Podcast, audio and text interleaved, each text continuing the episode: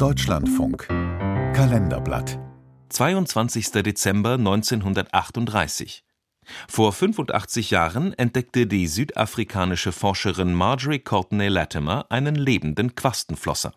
Ein Beitrag von Michael Stang.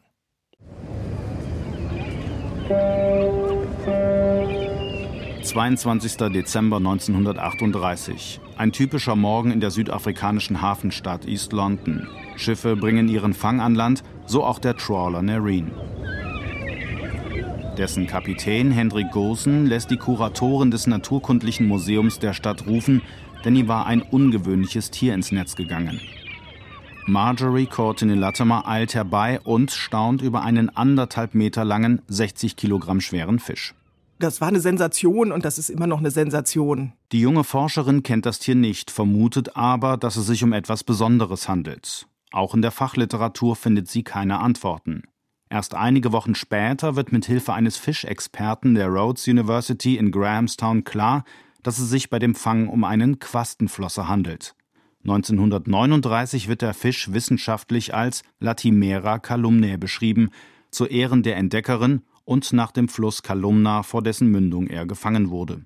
Man kannte diese Tiere, das Devon war so das Zeitalter der Fische, 400 Millionen Jahre, ganz viel Diversität, ganz viele davon sind ausgestorben und auch diese Gruppe der Quastenflosser hat man gedacht, wäre mit den Dinosauriern zusammen untergegangen. Und dann findet man die auf einmal wieder. Diese Tiergruppe hatte Jahrmillionen überlebt, so die Biologin Katrin Lampert von der Universität Köln. Der Fund lieferte völlig neue Erkenntnisse. Quastenflosser sind neben Lungenfischen die einzigen Fische, die an der Wurzel der vierfüßigen Wirbeltiere stehen. Ein Vorläufer der Landwirbeltiere und damit auch von uns Menschen. Quastenflosser haben sich seit 400 Millionen Jahren äußerlich nicht verändert, deshalb werden sie auch lebende Fossilien genannt. Lebendes Fossil bedeutet aber nicht, dass der sich überhaupt nicht entwickelt oder dass der nicht anpassungsfähig ist, also dass der so übrig geblieben ist oder so. Quastenflosser sind große Fische, bis zu zwei Meter lang, massiv mit Flossen, die durch Stümpfe gestützt werden. Sie haben ein sehr großes Maul und Augen, die bei wenig Licht gut sehen können. Die Fische leben in großen Tiefen, mindestens 100 Meter unter der Wasseroberfläche, in Höhlen. Und sie sind sogenannte Driftjäger. Sie warten, bis Beute vorbeikommt, dann reißen sie ihr Maul auf und saugen die Beute ein. Der Fund von 1938 konnte erstmals Fragen beantworten, die nur mit Hilfe von Fossilien nicht zu klären waren. Wie sehen die Weichteile aus, die Atmungsorgane und die Schuppen?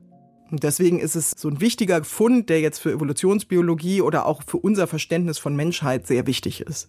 Trotz intensiver Suche und vieler Aufrufe sowie Belohnungen sollte es fast 14 Jahre lang dauern, bis der nächste Quastenflosser entdeckt wurde. 1952 auf den Komoren. Danach folgten weitere Fänge. 1987 beobachtet der deutsche Biologe Hans Fricke die Tiere mit einem Tauchboot erstmals in ihrer natürlichen Umgebung. Später entnimmt er Dutzenden von ihnen Schuppen für genetische Untersuchungen.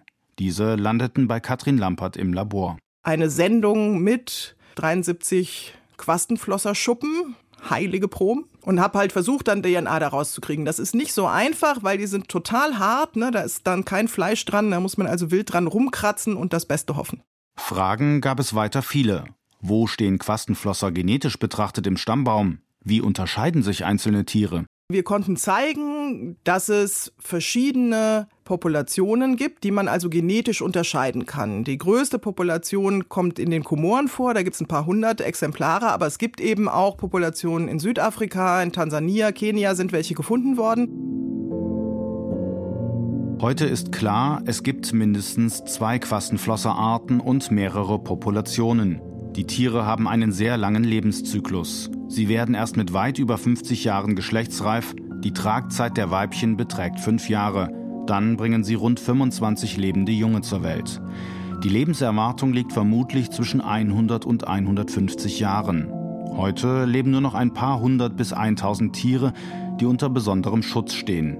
Ihre Entdeckung bleibt eng mit dem Namen Marjorie Courtney Latimer verbunden. Die Forscherin starb 2004 im Alter von 96 Jahren.